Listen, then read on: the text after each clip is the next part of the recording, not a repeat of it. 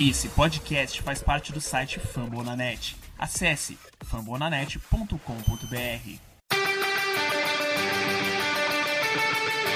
They go to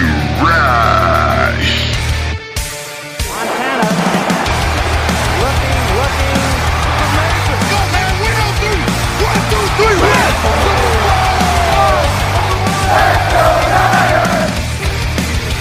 Corrida pelo ouro recomeça e você ouvinte está convidado nessa saga. Episódio número 95 do The Gold Rush Brasil. Aqui quem fala é seu host Jailson Carvalho. Dessa vez eu estou sozinho. Tivemos alguns problemas aí, alguns até um pouco mais graves que o tradicional, mas estou aqui apenas para lhes atualizar sobre a Free Agents, que rolou aí, começou ontem, segunda-feira, e tivemos algumas grandes surpresas. Primeiro, começamos renovando com Eric Armstead, nosso jogador de primeira rodada, selecionado em 2015. Foi 2015? Foi. Que ano passado teve seu contrato estendido, né, para o quinto ano de calouro. E teve, foi o nosso melhor pass rush no ano de 2019 na nossa corrida pelo Super Bowl. Pelo menos foi o que teve mais sacks, né? O contrato foi até um contrato adequado, né? Foi um contrato de seis anos na prática. Na prática não, na prática são cinco anos, mas ele assinou seis anos, sendo o sexto ano um basiquinho só para dividir o salary cap lá, o, o bônus de assinatura. Então foi um contrato bem amigável para 49ers. Ele foi um é, backload, né, que se fala, que quando os termos do contrato têm cláusulas mais para o final, então começo ali, o primeiro ano, se não me engano, são 5 milhões, contrato bem baixo. E o Fernandes garante aí, no papel, o melhor jogador, o melhor pass rush do ano passado. Claro, a gente tem outros nomes que tanto faz, né? é O Nick Bosa e o DeFord, que vieram ano passado também. O DeFord pelo Free Agents e o Nick Bosa pelo Draft. É, essa renova- renovação do Eric Armstead acaba colocando o Fernandes numa situação bem interessante, em que você renovou com o jogador e com um valor até adequado ali, só, só lembrando esse ano o cap hit dele é de 6 milhões, então o cap hit para esse ano foi bem baixo, deixando ainda dinheiro para renovações ou então para carryover para 2021, que é o que eu acho que vai acontecer. Bom, questão do Eric Armstead, a gente tinha aquele problema, ele é um excelente jogador, joga em duas funções diferentes e em ambas ele tava, apresen- apresentou um alto nível no ano passado. Só que o contrato acabou ficando grande mesmo assim, né? Um contrato total dele ficou bem grande. Foi, se não me engano, 85 milhões, sendo 45 garantidos, divididos nesses seis anos aí, principalmente pelo bônus de assinatura. O contrato também pode ser cortado no, sexto, no quinto, ano, quinto dia do último ano. E é considerado no período de waivers lá. Então, esse último, esse último ano ele vai ganhar 1 milhão e 500. O time pode cortar ele ou não, dependendo do que a gente achar que pode ser. E ele ainda vai contar com o free agents daí. Então, um contrato bem amigável nesse finalzinho ali. O provável corte seria em 2022 com 2023, é quando o jogador não rende bem, os, os cap hit dele seria de 21 milhões e o Fernandes começa a salvar daí pelo menos metade desse valor. Seria 10 milhões em 2023 e 16 milhões em 2024. Então, o contrato tem bastante dinheiro garantido, tem e pelos próximos três anos aí o Eric Armstead no Fernandes garantido. A partir do quarto ano pode ser que, se acontecer alguma coisa muito bizarra, ele pode ser cortado. O que tomara que não, nosso querido jogador de vidrinha. Teve muitos problemas de lesão nos anos anteriores, né?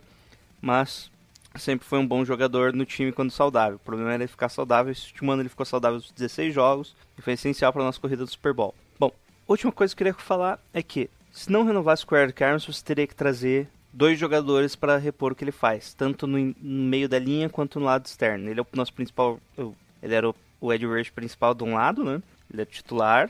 De Ford e Nick Bosa ficavam rotacionando ali. E quando em jogadas óbvias de passe, ele ia pro interior da linha, fazia pressão interna. Eh, Ou ficava variando até, né, entre o interior e o exterior da linha. Até que ele tem uma boa divisão de snaps como defensive end e defensive tackle. A maioria como defensive end, que é o pass rush tradicional, o edge rush que vocês estão acostumados. É, outra coisa que acontece, então, a gente precisaria de dois jogadores para fazer essa função. E você perderia, então, esse fator surpresa de onde ele ficava alinhado. Traz um, um que a mais ali de instabilidade pro quarterback, uma leitura a mais que o quarterback tinha que fazer. Então acho até válido aí. Então esse valor que a gente está pagando aí, sei lá, fica na média nos 17, 16 a 17 milhões. Então teria que dividir aí para um, um, bom jogador, um pass rush de alto nível, seria os 10 milhões, mais os 10 milhões no defensive tackle para fazer o que ele faz. Bom, então o que aconteceu? Com isso o time ficou, garantiu aí, Nick Bosa tem mais 4 anos, se contar o último ano do como rookie. De Ford tem mais uns 3 anos aí do contrato garantido, né? E você renovou com o Eric Arms. Então sobrou só mais uma posição para para os nossos defense tackles, né? nossa linha, trincheiras aí titular.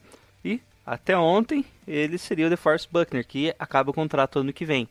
Tendo em vista isso, o John Lynch resolveu trocar o Buckner. Esse rumo, é, saiu as informações que ele estava pretendendo fazer isso desde o Super Bowl e conseguiu finalizar essa troca ontem com um Indianapolis Colts, onde o Buckner, após a troca, vai receber o contrato já, já negociou o contrato com uma média de 21 milhões por ano. E esse é um valor que o Fernandes provavelmente não vai ter devido a outras renovações que terão no ano que vem.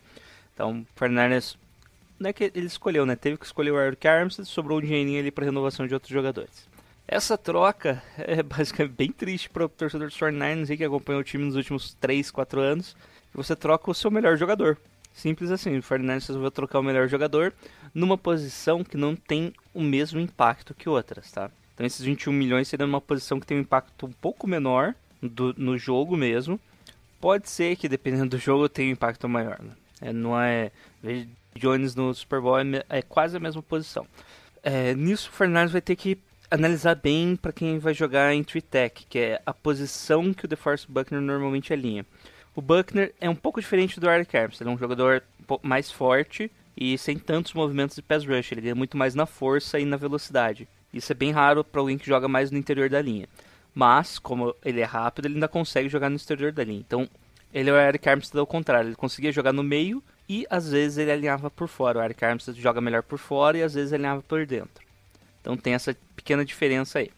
Bom, não fazendo essa troca, acabou abrindo um, um bom espaço salarial para o Fernandes. Então, hoje pela manhã, a gente acabou renovando com o Jimmy Wars, nosso querido garoto de vidro, digo de ouro, roubei essa piada da Bárbara.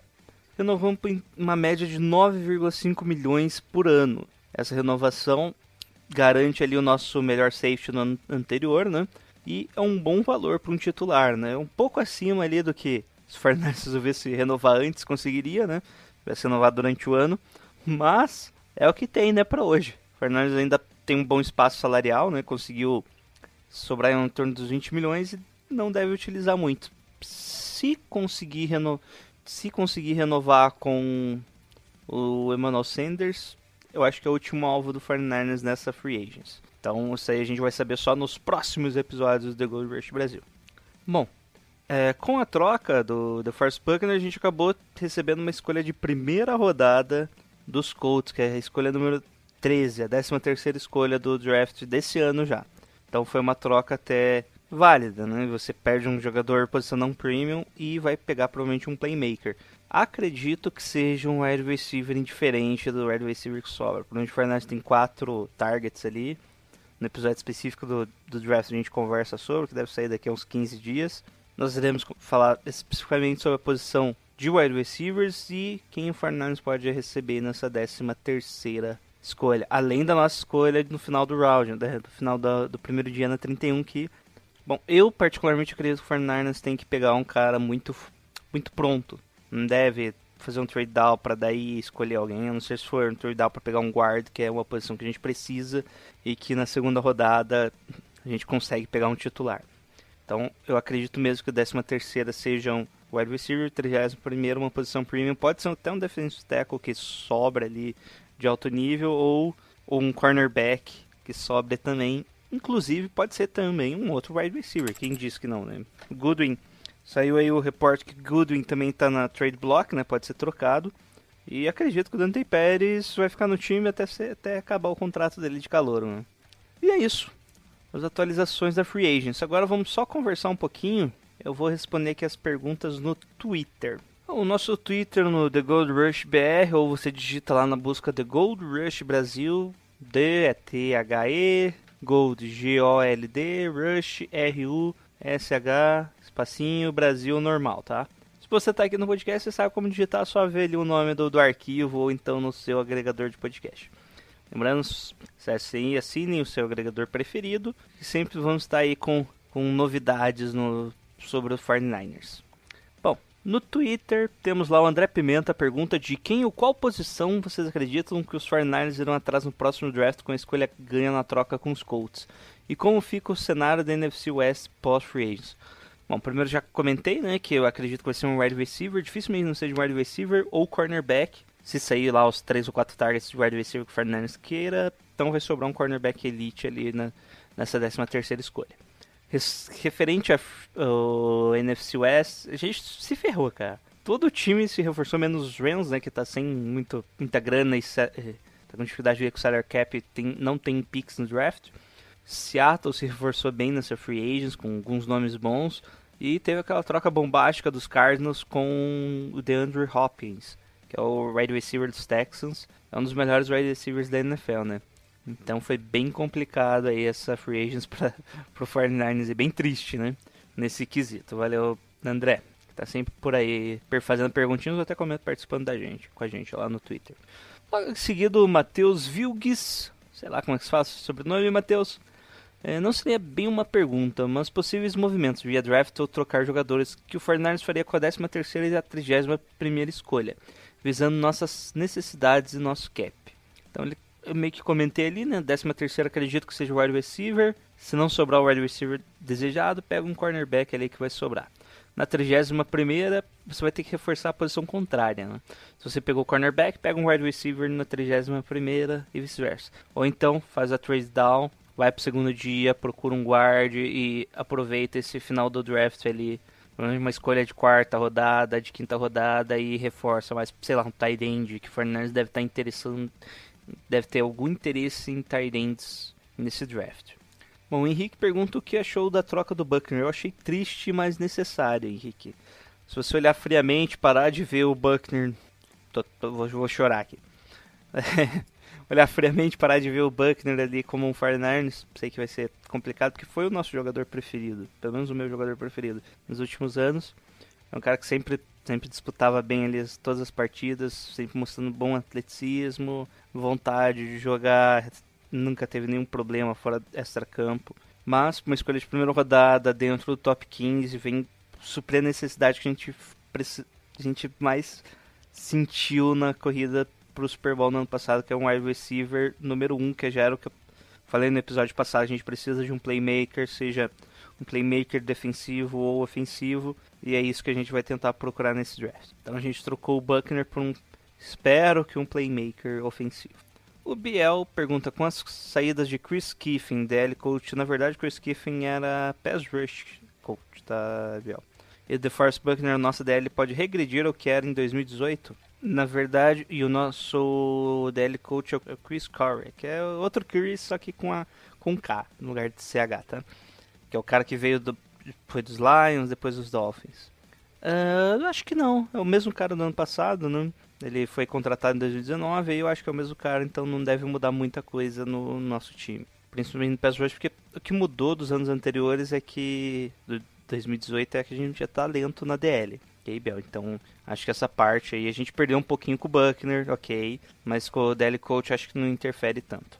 É, desculpa, é como falei, né? Ele não era DL Coach, o Chris, o Chris Kiffin. Ele era assistente de pass rush. Ele, ou seja, ele treina os caras especificamente para momentos de pass rush. Logo em seguida, o Biel pergunta, levando em consideração a idade de alguns jogadores, a capacidade de outros de se manterem saudáveis e as perdas do off-season, jogadores e coach, a janela de Super Bowl pode ser mais curta do que apresentava ser no final da temporada regular passada? Não, Biel, acredito que não. Acredito que o movimento do Buckner justamente tenta ampliar essa, essa janela do Super Bowl e trazer uma peça que para garantir que a gente chega no X Factor. Os repórteres falam que os times para ganhar o Super Bowl precisam de um X Factor que é aquele jogador que vai mudar o jogo em algum momento. No caso, os Chiefs tem, os Mahomes, tem o Mahomes, Seattle tem o Russell Wilson, que é um jogador que a momento pode mudar o jogo. São jogadores que acreditam, tipo, no momentos decisivos, alguns falam que é clutch, mas clutch é, é no finalzinho ali do jogo, seria um, uma jogada só. uh, X-Factor é aquele jogador que todos os jogos ele vai impactar. Então acredito que isso é o que o Fernandes está procurando com essa pique e é isso que a gente tem que conseguir para permanecer na corrida para o Super Bowl. É, mesmo se não conseguir, a gente basicamente manteve o mesmo ataque. A gente ainda tem que renovar com alguns caras ali para rotação principalmente, da defesa ali, como o Ronald Blair, que eu acho um jogador muito subestimado no 49ers, que se manter saudável tem tudo para explodir aí. Eu acho que dar um contratinho de três anos, tentar enganar ele aí, coitado, dar um contrato de três anos aí um pouco longo e pagar pelo que ele produziu, acho que é uma boa pro 49ers, porque eu acredito que ele vai produzir ainda mais. Então, acho que essa janela do Super Bowl aí a gente ainda tem um bom tempo, tá? Então não precisa se preocupar não. E é isso. Acabaram-se as perguntas e esse foi o episódio especial da Free Agents, tá? Episódio curto, porque eu tô sozinho, não quero que vire um monólogo. E é isso aí, obrigado por todo mundo aí, um abraço pro pessoal do Mil Graus e do Caos. Estamos sempre discutindo lá o Big Brother Brasil e coisas da Free Agents.